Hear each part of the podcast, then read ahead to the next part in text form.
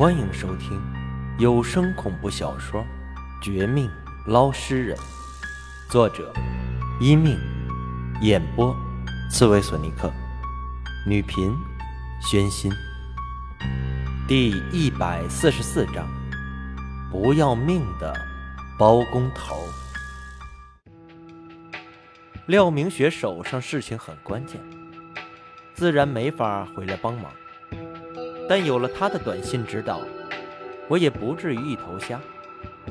翻看着他的短信，我开始清点手上现有的测试材料：黑狗血、红绳、黄色符咒纸。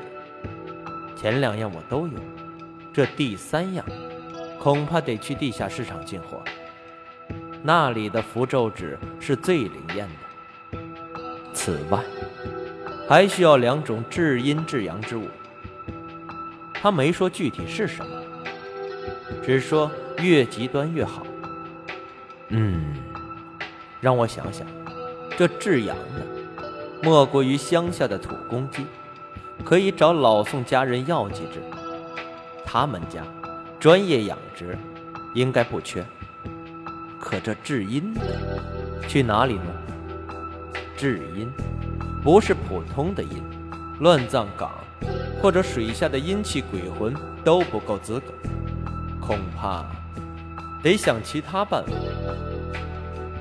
有了，破庙，那个破庙，当初秦老八带我过去的那个破庙，江城之内，有什么地方的阴气比那里更多？真好，一下子全部解决。想到两次撞邪的破庙，我心里一阵颤抖，有些惊悚，但也大感满意。虽然那地方极其邪门，不比鬼婴母亲、何七妹来的可怕，但终究有规律可循。第一次，秦老八带我过去，我被陷入幻觉，被一只厉鬼利用镇魂钟，差点将我害死。好在他出手及时救了我，而第二次，秦老八已经牺牲，无法帮我，却是钓鱼人前辈出手。我们不但顺利消灭那只厉鬼，还引出一个埋藏多年的地坑，见识到无数鬼魂的恐怖。之后，和鬼婴母亲的爱破结识，从而安全离开。时过境迁。谁也没法想到，那最让我敬畏的地方，却也是如今最需要去的地方。真可谓是造化弄人。好在那里没什么大的危险，只要不触动地坑的机关，即便没有鬼婴母亲爱婆的帮忙，我相信也没有大碍。眼下唯一需要解决的，便是钓鱼人前辈的日常生活问题。我起身时，看向封印在空瓶内的老宋，喜上眉梢，计上心来。将他放出来时，却给他缠了一根红绳做的束缚。随后，不等老宋不满，便给他开出了一个最合适的条件：老宋，别做无用功，这红绳连厉鬼都能捆住，何况是你？你要脱身？可以，帮我一个忙。这位是前辈，也是最有希望超度你、救你的高人。我出去这几天，你负责好好照顾他。要是他少了一根汗毛，我就拿你试问。你见识过我的本事，知道我不是吹牛。当然，如果你照顾的不错，我回来之时他也没事，还很高兴。等我们事情解决。一定会超度你，尽量让你投胎一个好人家。好，我服了。不过，王大师，你可得说话算话呀，早去早回。你知道我这种最低级的鬼魂，也不可能天天照顾人。万一被阳光照射受伤，我也没办法啊。到时候你自己回来太晚，他出了什么状况，就别怪我呀。老宋就是老宋。生前那么计较的人，死后一样如此。本以为他被我们感化，现在看来还是老脾气不改，随时随地都不肯吃亏。结果到头来不但被家人远离，还成了阶下囚。纵然嘴上再强硬，他不过是我红绳中的一只蚂蚱，又能如何？人呐，总是贪心太多。吃饱了撑死，才知道后悔。不过这一次有求于你，就答应也无妨。心下如此一想，我马上答应老宋的要求，还写了一张白纸黑字的协议，交给他保管。老宋满脸得意和欣喜，捂嘴偷笑，一副十足市侩市民的样子。我也不介意。反而看得出来，老宋经过这么多风波，真的彻底服了我，也基本上不可能再有什么反转的事情做出来。这让我心下大安。出门之前，和老宋简要说起钓鱼人喜欢吃的东西，那都是我提前买好存在冰箱里。他一个鬼魂不能见阳光，但做好了，找机会热给钓鱼人前辈吃。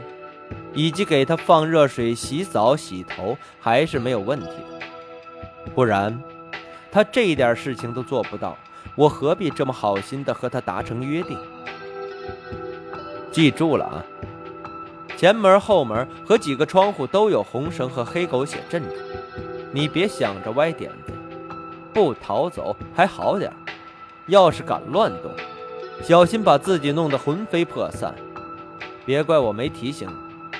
还有，他对我很好，我不希望他吃的东西冷冰冰。家里的燃气、水电费充足，你别省，要让我知道你虐待他，小心吃不了兜着走。至于你的香火，喏，角落里一箱子的檀香，慢慢享受。一番嘱咐后，我这就在钓鱼人前辈痴呆的目光和老宋。狡猾又唯唯诺诺的神色之下，就此离开家门。因为破庙去过两次，车马路都很熟悉，而且没什么危险，不需要太多的警惕，只带上了一把水果刀，外加工具箱内的红绳、罐装黑狗血等等。至于钓鱼人送我的那个铃铛，鉴于它的强大威力，自然是留在他身上。远的不敢说，要是老宋突然暴起翻脸，敢拿他当人质，那就绝对是找死。希望他不敢这样。心念一动，打车到破庙山脚下的我，小心翼翼进入山林，凭着记忆上山。到了破庙之前，一边一手红绳和罐装黑狗血，一手握紧水果刀，一步步。走进这个阴气森森、带给我诸多好坏回忆的地方，四周安静如昨，死寂的安静，左右后方都没有半点异常。前方的大雄宝殿之内，除了前两次激斗的残余痕迹，却没有发现半点不对劲儿。至于地坑的入口，也被留在庙内的镇魂中死死镇压。虽然过去快两个月，却一点事情都没有发生。我心下大感安定，掏出一个专业的瓶子，扒开口子，对着附近溢出些许的阴气笼罩过去，同时，也按照廖明雪的指引，等瓶子内至阴之气充满，掏出一张买来的符咒贴上。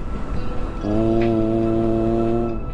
被封印的这股阴气之气有些不服，还想反抗，甚至引起周围空气中飘荡的其他阴气回应。我脸色一变，飞快转身离开这鬼地方，跑到山下，拦截一辆过路车，一直回到家里，这才算是真的安心。但就在我打算关门闭户，开始检查钓鱼人身上失魂落魄的严重程度之前，陈局那边又来了一个电话。这一次，不是为其他事情，却为何家、何三哥的事儿。王清，那个包工头居然提前结束旅游，回来江城，你自己当心点。我们没有他的证据，不能随便。你最近和何家恩怨不少，千万注意。这人要钱不要命，某些时候可能对你们下黑手的。